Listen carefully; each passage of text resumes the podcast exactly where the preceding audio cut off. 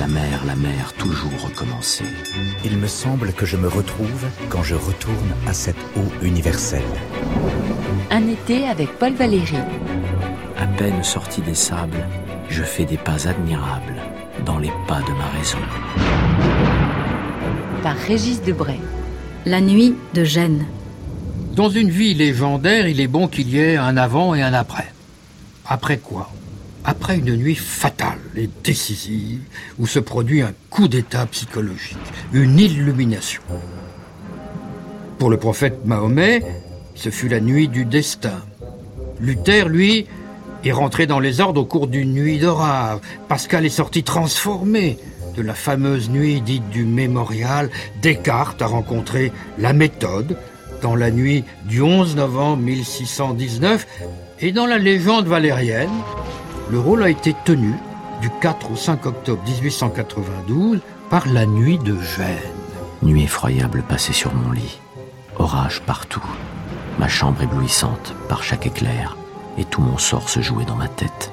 Que lui a donc révélé cette nuit zébrée d'éclairs comme il convient?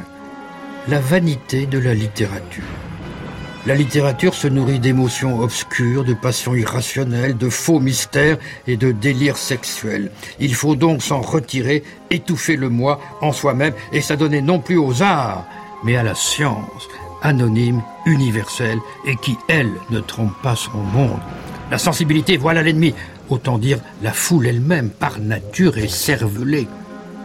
Michel Jaretti il y a au départ sans doute euh, une crise affective extrêmement grave parce que en 1892, donc Valérie a 21 ans et depuis plusieurs années, il est tombé amoureux à Montpellier d'une euh, jeune femme à laquelle il n'a jamais osé parler, mais il en est devenu tellement amoureux que euh, cet amour est pour lui une espèce d'aliénation, si vous voulez, et il lui faut essayer de se fermer d'une certaine façon au danger de l'affect.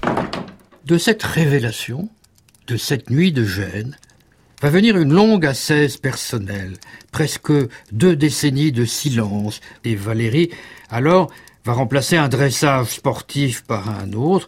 Ce n'est plus l'haltérophile de l'assonance, ce n'est plus un gymnaste de la strophe, avec des poèmes par centaines, mais c'est une machine à calculer.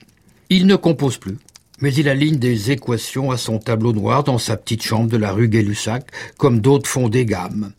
Et voilà que le serment fait à Gênes de rejeter pour toujours les belles lettres va produire en 1896 un chef-d'œuvre littéraire qui s'appelle La soirée avec Monsieur Test. La bêtise n'est pas mon fort.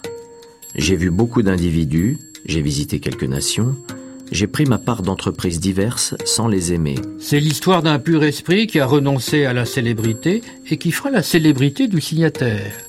J'ai mangé presque tous les jours, j'ai touché à des femmes. C'est le portrait d'un ermite qui a pris congé de son époque et qui va marquer l'époque. C'est un personnage de fantaisie, ce monsieur Test, qui va se confondre avec l'auteur en personne, au point que Valérie et Test ne feront plus qu'un.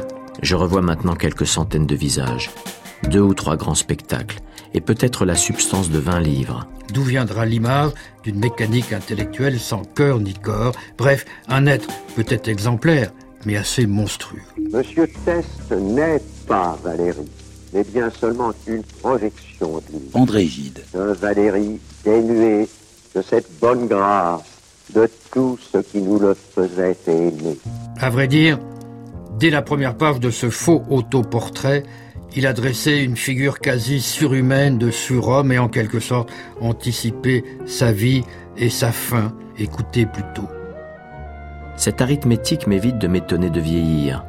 Je pourrais aussi faire le compte des moments victorieux de mon esprit et les imaginer unis et soudés, composant une vie heureuse.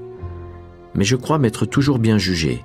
Je me suis rarement perdu de vue, je me suis détesté, je me suis adoré, puis nous avons vieilli ensemble.